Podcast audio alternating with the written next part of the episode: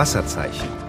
Der Podcast der Cannabischer Collection rund um Therme, Sauna und Wellness. Mein Name ist Alexander Königsmann.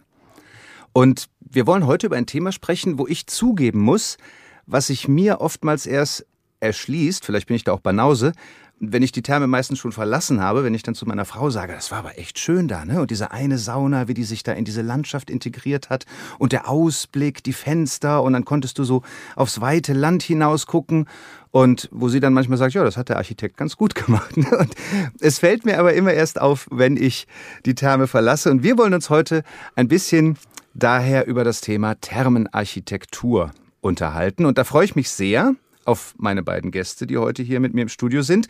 Zum einen unser Stammgast, muss man sagen, Dr. Stefan Kannewischer, Geschäftsführer der Kannewischer Collection. Herzlich willkommen, schön, dass du da bist. Hallo, Alex. Servus. Und ähm, freue mich vor allen Dingen natürlich auf Ernst Ulrich Tillmanns, Geschäftsführer der ähm, 4a Architekten GmbH. Und ihr plant nicht nur Kultur- und Bildungsstätten, Hotels, sondern eben auch äh, seit 30 Jahren spezialisiert auf Schwimmbäder und Spa-Projekte. Und ähm, einer der Gründe, weshalb du heute bei uns bist, ist natürlich der, dass ihr nicht nur das neue Emser Thermenhotel, sondern auch die Emser Therme, die Spreewald-Therme, das Spreewald-Thermenhotel und auch die Neugestaltung der Vita Sol-Therme geplant habt. Ich freue mich sehr auf das Gespräch heute. Herzlich willkommen. Ulle, schön, dass du da bist. Ja, hallo. Ich freue mich auch. Sehr schön. Ich habe es schon gesagt. Also seit 30 Jahren seid ihr spezialisiert auf Spa-Projekte. Ähm, und wir wollen uns natürlich auch gleich darüber unterhalten, warum ich so ein Banause bin oder ob das vielleicht vielen so geht, ähm, die dann den Wert der Architektur einer solchen Therme erst vielleicht beim Hinausgehen erkennen. Aber lass uns direkt ähm, oder beziehungsweise anfangen damit, dass wir uns mal über Architektur generell unterhalten. Wenn man jetzt äh, sich so prachtvolle Bauten anschaut, wir haben es gerade schon gesagt, auch Kultureinrichtungen und so weiter, welche Bedeutung hat Architektur in der Kultur generell? Ja, da muss ich natürlich als Architekt sagen, dass das eine sehr große Bedeutung in der Kultur hat, die Architektur. Vitruv hat ja mal gesagt, das ist jetzt schon 2000 Jahre her, dass ähm, die Architektur die Mutter aller Künste ist. Ich meine, das ist natürlich ein, ein, ein, steiler Satz und man muss sagen, das gilt eigentlich bis heute. Und wenn man noch ein bisschen weiter schaut, er hat dann so drei Standbeine ähm, definiert, auf denen die Architektur ruht. Das ist eine, einmal die Stabilität, die Nützlichkeit und dann Anmut und Schönheit. Und das sind natürlich drei ähm, Punkte, die heute immer noch gelten. Ja, mhm. also Stabilität, Statik ähm, sollte vorhanden sein. Sollte vorhanden sein. Hat sich natürlich im Laufe der Zeit deutlich weiterentwickelt. Unsere Bauten heute sehen natürlich ganz anders aus als vor 2000 Jahren. Aber dann das nächste, die Nützlichkeit, ja, die Funktion. Ähm, es gibt heute Funktionen, die gab es damals gar nicht. Da muss man Lösungen, äh, Gebäude, Räume für entwickeln. Äh, Anmut, Schönheit ist natürlich für uns Architekten eine ganz wichtige Sache. Ja, kommt oft zu kurz, finde ich, ähm, weil man da doch irgendwie von Bauherrenseite oder so weniger Wert drauf legt. Und es ist ein entscheidender Punkt dazugekommen in der heutigen Zeit, ist die Wirtschaftlichkeit. Mhm. Ähm, ich weiß nicht, wie das vor 2000 Jahren war. Wahrscheinlich gab es das da auch, aber es ist nicht so überliefert. Aber heute hat diese Wirtschaftlichkeit natürlich einen äh, enormen Einfluss und meiner Ansicht nach auch oft einen zu großen Einfluss auf Architektur. Also ich bin immer der Meinung, diese vier Pfeiler, wenn man sie dann so bezeichnen möchte, müssen eine gewisse Ausgewogenheit haben. Alles muss zur Geltung kommen. Natürlich ist die Wirtschaftlichkeit wichtig, aber eben auch die Anmut und die Schönheit. Mhm. Aber am Ende muss man sagen, eure Aufgabe ist es dann im Zweifelsfalle beides miteinander gut zu kombinieren. Oder? Richtig, wir ja. müssen alles zusammenbringen mhm. und wir müssen darauf achten, dass jeder Aspekt zur Geltung kommt. Mhm. Ja.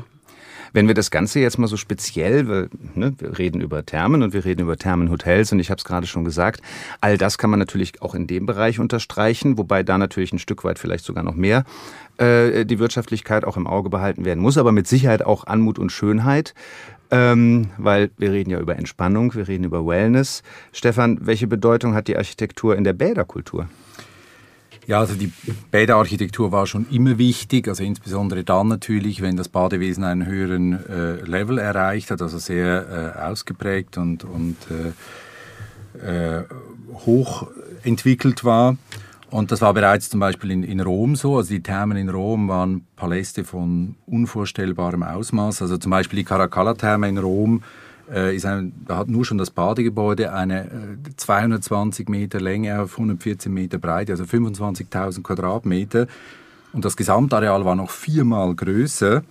Und nur schon zum Beispiel die Kuppel des Kaldariums, also quasi des Warmraums, äh, hatte einen Durchmesser von 35 Metern und war 30 Meter hoch, also wirklich unvorstellbare Ausmaße. Aber auch später waren Bäder eigentlich immer äh, attraktive Bauten. Ein weiterer Höhepunkt war dann zum Beispiel im 19. Jahrhundert. Äh, 1877 entstand auch das Friedrichsbad in Baden-Baden, das wir betreiben dürfen, das eben auch so ein Prachtsbau ist, wo die Architektur, die Anmut, die Schönheit eine sehr große Rolle spielt. Und das Friedrichsbad war ja auch ein Vorreiter in seiner Zeit. Es war das erste Bad, das wieder Gemeinschaftsbecken hatte, also wo mehrere Menschen in einem Wasser sind. Also Bäder sind eben auch, äh, da hat die Architektur immer eine große Rolle gespielt. Auch, auch heute natürlich wieder äh, so äh, schöne Bäder wie der Ole eben baut. Hm, ja, ja. Und ab, kann, man, kann man das denn irgendwie sagen oder ist das so ein bisschen wie diese Frage nach, äh, was war zuerst da, das Huhn oder das Ei? Also ähm, hat, man, hat man einfach in Rom, ne, ja klar, Zentrum der Macht irgendwie, war vorher schon ähm, eine Metropole, aber hm, kann man sagen, dass diese prunkvolle Architektur vorhanden war, wo auch immer, sagen wir in Baden-Baden. Und daraus entwickelte sich dann der Ort zu einem, einem äh, Kurort, ähm, einem modernen Kurort? Oder war es genau andersrum, dass es vorher schon Kurorte waren und dann hat man gesagt, na gut, wenn wir jetzt schon Kurort sind, dann bauen wir uns eben auch mal einen Prachtbau hier hin. Also kann man das auseinanderhalten? Ähm, also ich glaube, man muss unterscheiden. Also in den großen Städten äh, entstehen natürlich auch prachtvolle Bäder, äh, obwohl es keine ähm, ähm, Quellen oder kein äh, Bädertourismus in diesem Sinne gab. Also in Baden-Baden zum Beispiel war es natürlich so, dass die Quellen da sind. Also die Römer sind nach Baden-Baden gegangen, weil die Quellen da waren, weil der Kaiser Caracalla äh, hatte Gicht und hat sich dann jeweils in Baden-Baden auf seinen Feldzügen von seiner Gicht äh, erholt und das war der erste Aufschwung für Bad oder so ist Baden-Baden eigentlich entstanden. Und mit der Zeit haben sich dann diese Kurorte, also eben wo Thermalwasser vorhanden ist, dann eben zu diesen äh, prachtvollen Orten entwickelt. Also ja, in diesen Kurorten war zuerst das Wasser, mhm. dann die Bäder und dann kam die generell äh, attraktive Architektur außen herum. Äh, so wurden ja Baden-Baden, Bad Ems und Bad Kissingen, wo wir überall die Therme betreiben, zusammen mit acht Kurorten in anderen europäischen Ländern als Great Spas of Europe äh, von der UNESCO ausgezeichnet und sind Weltkulturerbe geworden. Ja. Hm. Kann man das, Ulle, auf, auf heute übertragen? Also wir haben jetzt gerade schon von diesen prachtvollen Bauten gehört und ähm, jetzt baut man natürlich heute keine großen Paläste mehr mit, was hast du gesagt, wie viel, wie viel Metern äh, Beckengröße irgendwie? Also ja, das, riesig. Ja, riesig. Also da sind wir wieder bei der, bei der ja. Wirtschaftlichkeit ein Stück weit vielleicht ja. auch, von der wir sprachen. Ähm, aber wie entscheidend ist heute vielleicht auch noch der Einfluss von Architektur auch auf die Gäste? Also kann man sagen, ähm, ich baue so und so und spreche damit bestimmte Gäste an? Oder, oder wie findet man die Idee zu sagen, das könnte die perfekte Therme, die perfekte Architektur jetzt genau da sein? Also bis die Therme mal steht, das ist ja ein langer Prozess, das ist ja ein langer pra Planungsprozess, wo man sich wirklich mit der Aufgabe auseinandersetzen muss. Das geht ja los, dass man erstmal die Funktionen sortieren und ordnen muss. Ich sage immer, in unseren Bädern braucht man kein Navi. Also man schafft es, glaube ich, auch, Thermen zu äh, bauen, wo man sich nicht zurechtfindet. Wir sind da anderer Meinung, das muss man. Man muss sich zurechtfinden. Das ist mal das Erste. Ähm, dann muss man natürlich schauen, wenn es dann in die Materialität geht, welche Materialien verwende ich. Ich will ja, dass der Gast sich wohlfühlt in einem Bad. Ich meine, man muss sich vorstellen, in einem Bad bist du nicht bekleidet oder nur ganz spärlich mit einer Badehose oder einem Bikini mhm. und äh, du bist eigentlich nackt. Und da ist natürlich die Hülle um dich rum sehr wichtig. Wie fühlst du dich? Was strahlt es aus? Welche Materialien verwende ich? Und ähm, da verwenden, wir, versuchen wir natürlich in unserer Architektur Materialien zu verwenden, die wohlfühlig sind, also Holz, dunkle Farben, auch freundliche Farben teilweise. Ist unterschiedlich, hängt auch von den Konzepten ab. Mhm.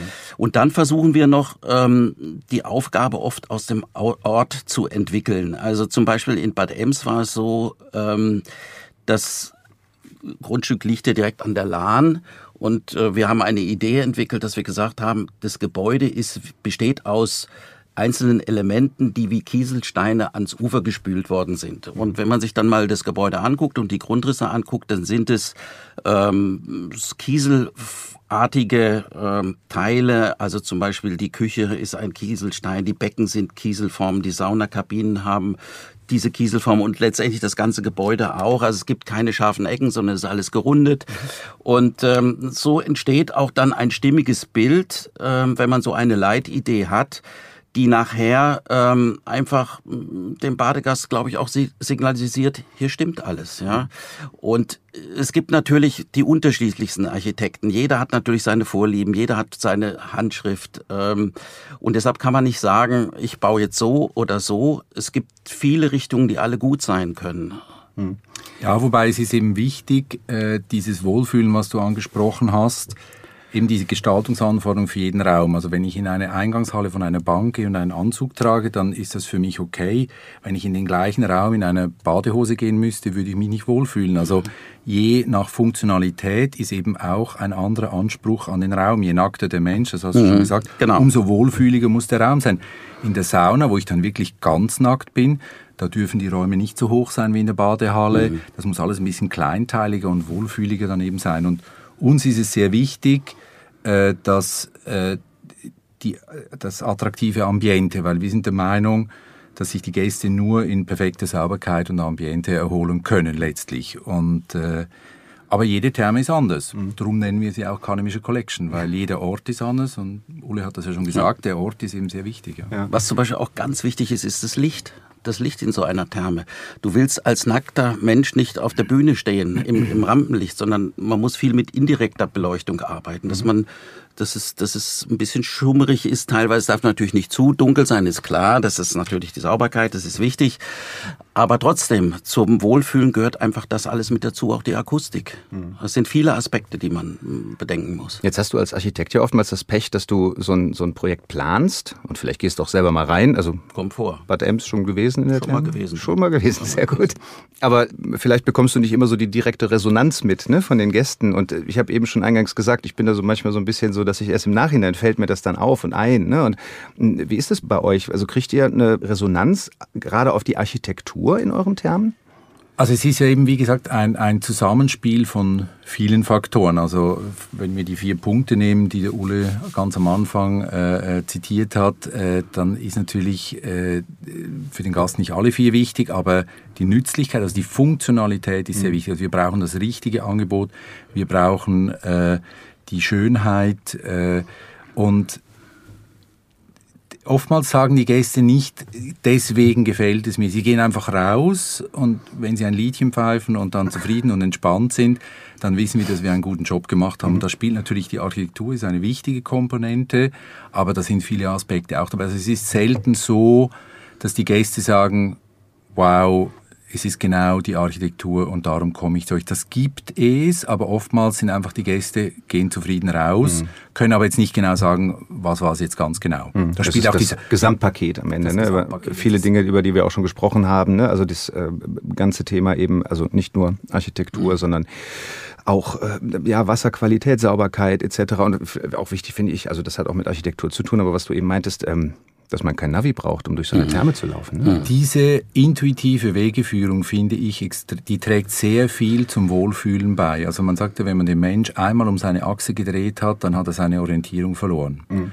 Und dass man bei uns, wir brauchen kaum Schilder, weil der Uli dann immer, oder wir gemeinsam dann eigentlich diesen Weg des Gastes auf den Plänen x-mal durchgehen, um, um äh, wirklich diese intuitive Wegeführung zu haben.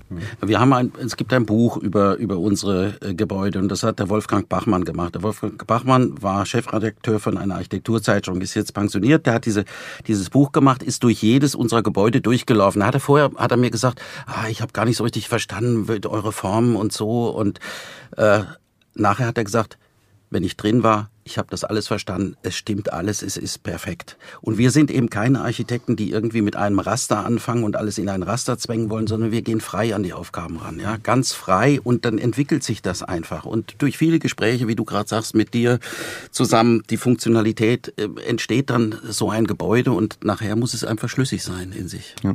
Was ich ja ganz spannend finde, ist die Tatsache, dass also klar, wenn man jetzt ein neues Museum errichtet oder keine Ahnung, den, den Reichstag modernisiert oder solche Prestigeprojekte, ähm, dann holt man sich renommierte Architekten. Mm, ich hatte das jetzt tatsächlich für mich selber mit, mit Bädern, mit, mit, äh, mit Wellness-Einrichtungen irgendwie noch nie so in Zusammenhang gebracht, dass man sich da renommierte Architekten irgendwie ans, ähm, äh, ins Boot holt. Aber ähm, wenn man schaut, wer zum Teil auch Thermen schon äh, geplant hat, dann, dann haben wir Peter Zumthor, dann haben wir Matteo Thun, also durchaus renommierte Architekten, mm, die die Spa-Landschaften, die Bäder äh, planen. A, warum machen die das? Und, und B, vielleicht auch ein Stück weit an dich die Frage, äh, Stefan. Ist es wirklich so, dass dann Gäste genau deshalb in eine Therme kommen, weil das jetzt ein renommierter Architekt gemacht hat? Äh, ja, jein. Also, es ist so, dass äh, gerade in sehr extremen äh, Objekten wie zum Beispiel der Therme Wals, äh, mhm. da gehen wirklich Architekturfreaks hin. Das ist eigentlich ein Architekturdenkmal. Ähm, das ist aber sehr radikal und hat eine eingeschränkte Funktionalität. Ja. Okay. Und äh, der, der Punkt ist eben, dass Star, sogenannte Stararchitekten oftmals dann outside in planen, also sich sehr auf den Städtebau konzentrieren wohingegen Ulle fängt mit mir als Betreiber an und sagt, was muss denn da alles rein? Was ist äh, das Briefing äh, aus Betreibersicht? Und wir planen mehr outside, äh, inside out. Also wir fangen bei der Funktion und gehen nach außen. Und äh, man, es ist ja so, ein Bad ist eine ganz extreme Betreiberimmobilie. Also die Funktionalität hat viel mehr Bedeutung als in vielen anderen Gebäudearten. Und darum gibt es eigentlich zwei Extremalpositionen. Ich könnte ein Bad bauen, das hat nur eine, die, die Funktionalität und keinen gestalterischen Wert. Das gibt es auch. Mhm. Das ist aber leider nicht so attraktiv für die Gäste. und auf der anderen Seite habe ich eben da, wo der Fokus nur auf, die, auf den künstlerischen Wert der Architektur gelegt wird, aber die funktioniert nicht mehr. Also zum Beispiel, wenn dann ein Stararchitekt sagt, ich mache keine Bodenabläufe um die Becken herum, dann stehen einfach Wasserpfützen, da bilden sich dann mit der Zeit Algen, dann wird es rutschig, dann rutschen die Gäste aus, dann muss ich dauernd hier das Wasser schieben. Das ist dann eben auch nicht gut. Und für mich ist eigentlich echte Stararchitektur, wenn man, wenn es super funktioniert und super aussieht. Das ist eigentlich Stararchitektur und das ist das, was wir mit Ulle eben immer wieder machen können. Und da finde ich, ist er und sein Büro sind da wirklich die führenden Architekten. Ja. Also ist das mehr Sightseeing als Wellness? Ja, ja eigentlich schon. Also, also Wals auf jeden Fall. Also ein Architekturdenkmal. ja. Jetzt weiß ich ja, dass man bei euch Technikführungen machen kann und dass die, dass die Technik wahnsinnig aufwendig ist, haben wir auch hier im Podcast schon drüber gesprochen, ähm, in Thermenlandschaften. Und das ist natürlich auch für dich, Ulle, wenn du so eine Therme planst, eine, eine Riesenaufgabe, das miteinander zu kombinieren, das Ganze zu integrieren. Ähm, wie funktioniert da das Zusammenspiel? Also ist es so, dass du äh, so eine Therme planst und dann am Ende überlegst, auch Mist, wo kriege ich denn jetzt diesen ganzen Technikkram noch unter oder ähm, wie funktioniert das? Gut, ich meine, da wir einige Thermen und Bäder gebaut haben, wissen wir natürlich, wo die Knackpunkte liegen. Das ist schon klar. Also, aber man muss wo mit den Ingenieuren, ja, man muss den, mit den Ingenieuren natürlich zusammenarbeiten. Ja, also es ist, wenn man sich mal so einen Schnitt von so einer Therme oder von so einem Bad anguckt, dann ist es ein riesen U-Boot, was unter der Badelandschaft ist und oben drüber sind kleine Pfützen, äh, wo das Wasser drin steht, ja, jetzt mhm. mal übertrieben. Und das heißt, wir haben wirklich viele, viele äh, Technikanlagen, große Technikanlagen. Die Luft geht durch große Kanäle, da gibt's im Keller Kanäle, da kann man, äh, da kann man Frühstücksraum einrichten, da gibt's Türen rein in die, äh, in die Kanäle. Und was, wir müssen das natürlich alles mit der Architektur zusammenbringen und da gibt es ganz, ganz viele Koordinationsbesprechungen mit den äh, Haustechnikplanern. Planern, mit den Statikern. Das ist ja auch, das muss man alles zusammenbringen. Und ähm, unser Ansatz ist natürlich, dass der Gast möglichst nichts davon sieht. Ein Lüftungskanal in der Badehalle ist keine Qualität, ist keine emotionale Qualität. Das bringt nichts fürs, fürs Wohlfühlen. Mhm. Deshalb haben wir mit den Ingenieuren, und da seid ihr ja auch ähm, super, ähm, dein Bruder Jürgen macht ja die, die Technik oft, wir haben ja viele Sachen zusammen gemacht. Und er hat das verstanden, dass man die Technik auch nicht sehen will und arbeitet damit. Und da kriegen wir wirklich tolle Lösungen hin. Also die Luft wird zum Beispiel an der, an der Glasfassade eingeströmt und irgendwo hinten im Raum gibt es Abluft Gitter, die man fast nicht sieht, die schön in die Architektur eingearbeitet sind, wo die Luft abgesaugt mhm. wird. Außer Klammer auf, in der Corona-Zeit waren, glaube ich, alle Gäste froh, wenn sie gesehen haben, oh, es funktioniert eine Lüftungsanlage. Es ist aber wirklich Klammer zu, das war der einzige ja, gut, Mehrwert das, in, das in Pandemiezeiten ja. möglicherweise. Aber gibt's nicht Hand aufs Herz? Ähm, als Architekt hat man ja, du hast eben schon gesagt, die Mutter aller Künste, diesen künstlerischen Anspruch. Und dann planst du etwas und dann kommt so ein Ingenieur um die Ecke oder von mir aus auch dein Bruder und sagt, ja, das kriegen wir aber so leider nicht hin, weil wir brauchen noch das und das, wo du denkst, oh Himmel, ich ja, will es aber genauso da, da, muss eben die Kommunikation auch rechtzeitig anfangen, also relativ früh eigentlich im mhm. Planungsprozess. Wenn, wenn wir beide jetzt mal so über die, die Grund, das Grundangebot gesprochen haben, kommt dann relativ schnell mein Bruder äh, an Bord und sagt dann, und ich brauche hier so viel Quadratmeter genau. für einen Lüftungsschacht etc. Mhm. Also das muss natürlich früh sein. Wenn ich am Schluss erst damit anfange, dann ist es dann ja, halt und, schwierig. Und man muss ein bisschen hartnötig sein. Ja, man muss jeder für äh, sich. Nicht, ja, man muss hartnäckig sein aber darf den anderen, muss den anderen schon sehen mit seinen ähm, Nöten und Ängsten und, und das, was er braucht. Ja, das hat, macht keinen Sinn, ihm den Raum nicht zu geben. Dann mhm. funktioniert es nachher nicht. Aber es ist oft, ähm, geht nicht, gibt's nicht. Ja? Also es geht dann doch immer. Und es gibt immer eine gute Lösung. Und das ist eben auch ein Ringen und das erfordert eine sehr gute Zusammenarbeit, weil ich kämpfe da natürlich für die Funktionalität des Gastes. Ja? Äh, Ulle kämpft aber für die Gestaltung und das ist dann oft ein Austarieren. Und es ist schon wichtig, dass Ulle sich nicht alles, ich sage jetzt mal, oder der Architekt generell, sich nicht alles gefallen lässt vom Betreiber, weil sonst habe ich am Schluss das, was ich gesagt habe, das Nutzgebäude ohne gestalterischen Wert. Ja. Ja?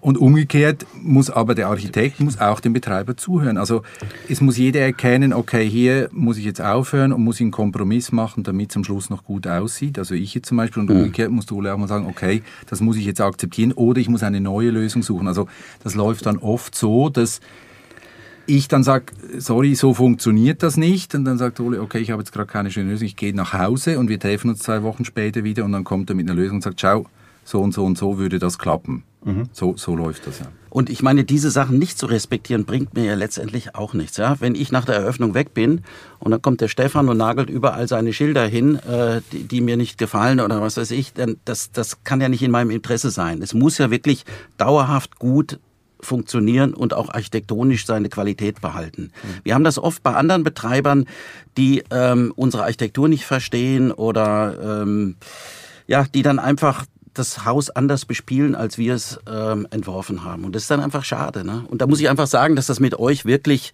super funktioniert. Ihr respektiert uns, wir respektieren euch. Äh, wir haben da über lange Jahre, glaube ich, eine gute Zusammenarbeit gefunden, die sich letztendlich auch dann in guten, tollen, architektonisch hochwertigen Gebäuden ausdrückt. Mhm. Ansonsten wäre es wahrscheinlich auch nicht zu erklären, dass du jetzt äh, vier, fünf, äh, sechs genau. Projekte halt eben auch schon oder dass ihr vier, fünf, sechs Projekte ja. miteinander abgewickelt ja, habt. Genau. Ne? Also wir haben jetzt gerade schon über viele Sachen gesprochen, ähm, die wichtig sind, gerade wenn es um, um das Planen ähm, einer Therme geht, vielleicht auch eines Thermenhotels. Ähm, gibt es für dich ganz spezielle Sachen fernab von dem, worüber wir gerade schon gesprochen haben, die dir ganz besonders wichtig sind in der, in der Thermenarchitektur, wenn du sagst, ähm, da bauen wir jetzt was Neues? Ich glaube, es fängt an eigentlich, indem man den richtigen Standort sucht. Ja, also ein, einen schönen Standort, der eben viel ermöglicht. Und dann muss man das Beste aus diesem Standort machen. Also schöne Ausblicke schaffen, äh, schöne äh, Einbindung in die Landschaft. Das, glaube ich, ist sehr wichtig. Und ich glaube, die Gestaltung muss einfach herausragend sein. Das heißt nicht immer nur, eben wir müssen leider auch wirtschaftlich denken, aber weil die Leute kommen ja auch zu uns, um etwas zu erleben und äh, etwas zu sehen. Es muss nicht aussehen wie zu Hause im Wohnzimmer. Es, mhm. soll, es darf ruhig ein bisschen spektakulärer, ein bisschen anders sein, ein bisschen mutiger sein. Ähm, qualitätsvolle Bauweise ist sehr wichtig und letztlich, das hast du schon gesagt, es muss hell, freundlich und wohlfühlig sein. Weil manchmal ist moderne Architektur einfach zu wenig wohlfühlig, also zu nüchtern, zu kalt. Mhm. Ja, das ist mir eigentlich sehr wichtig. Ja. Und auch da, um nochmal auf, auf die Emser-Therme zurückzukommen, klang das eben so, als hättet ihr da tatsächlich den, den perfekten Standort an der Lahn gefunden, oder? Ja, perfekter Standort. Der ist ein sehr schwieriger Standort, aber oft ist es so, dass man aus schwierigen Standorten was Gutes machen kann. Also das Grundstück ist ja sehr, sehr schmal und überhaupt diese ganzen Funktionen vernünftig dazu zu sortieren auf diesem schmalen Grundstück war nicht einfach. Aber dadurch, glaube ich, ist, ist manchmal ist es so, dass so durch Probleme einfach auch besondere Lösungen entstehen. Und was ich vielleicht auch noch äh, kurz ergänzen würde, ist, was uns noch immer wichtig ist, ist die Beziehung von innen nach außen. Also man möchte ja eigentlich draußen in der Natur schwimmen schwimmen ja, mhm. und nicht irgendwo in einem geschlossenen Raum. Und deshalb versuchen wir auch zur Landschaft des Gebäudes zu öffnen, die Landschaft ins Gebäude reinzuholen, durch Farben, durch ähm, Architekturelemente, die von innen nach außen durchgehen, dass die Glasfassade nicht unbedingt äh, der architektonische Raumabschluss ist, sondern nur der klimatische Raumabschluss. Ja, und die, der äh, architektonische Raumabschluss kann zum Beispiel eine Hecke oder eine Baumreihe sein, die irgendwo anders steht. Mhm. Zum Abschluss vielleicht noch eine Frage an euch beide mit der Bitte um eine kurze Antwort, weil ich glaube, dass die Frage abendfüllend behandelt werden könnte. Ähm, und die Frage ist eigentlich ganz einfach. Wann ist Architektur gut, Ulle? Ja, ich meine, im Grunde haben wir das ja schon gesagt. Also wenn mhm. man nochmal auf diese vier Pfeiler zurückgeht, ja, Stabilität, Nützlichkeit, Schönheit und Wirtschaftlichkeit, dann würde ich sagen, wenn das in einem ausgewogenen Verhältnis ist und jedes zu seinem Recht kommt, dann ist es gute Architektur. Hm. Und wenn du, wenn du ganz alleine für dich entscheiden dürftest, welcher Baustein wäre dir der wichtigste? Naja, gut, äh, die Schönheit wäre schon die ganz Schönheit. schön wichtig. Ja. okay. Da würde ich auch funktional manchmal auf, äh, auf was verzichten. Also in meinem eigenen Haus, da machen wir auch manchmal Sachen, die äh, funktional vielleicht nicht so gut sind, aber schön sind und da erfreut man sich dann dran. Und dann ist es auch manchmal nicht schlecht, wenn man etwas äh, mehr Arbeit hat mit irgendwas oder so, aber dafür ist es schön. Also schmeißt du deine Schlüssel, wenn du nach Hause kommst, auch in so eine Säule rein und findest die danach nie wieder. ja, genau. Wie ist es bei dir, Stefan? Ähm, ja, also ich glaube, es muss stimmig sein. Also stimmig heißt, die Gestaltung und die Funktionalität müssen zusammenpassen. Also ein, ein Ruhebereich sollte eine beruhigende Gestaltung haben und sollte eine gute Akustik haben. Äh, beruhigenden Ausblick haben. Also wenn alles in sich zusammenpasst, äh, dann finde ich, ist Architektur sehr gelungen. Und privat bin ich jetzt auch äh, sehr offen eigentlich bezüglich Stil. Also das kann sehr modern sein, das kann mhm. auch mal historisch sein. Ich finde, es muss in sich schlüssig sein. Das ist mir immer sehr wichtig. Ähm, ja. Dann bedanke ich mich bei euch beiden für dieses sehr interessante Gespräch. Ähm, ich glaube, ich muss mal nach Pfalz. Ich muss mir das mal anschauen, auf jeden Fall. Und danach ähm, machen wir dann nochmal einen Podcast, oder? Und dann machen wir nochmal einen Podcast und berichten über unsere Erfahrungen. Genau. Ja. Aber vielleicht, bevor ich das mache, muss ich erstmal alle Termen der Kannewischer Collection abfrühstücken. Ähm, danke euch sehr für das Gespräch und äh, wir hören uns beim nächsten Mal bei Wasserzeichen. Tschüss.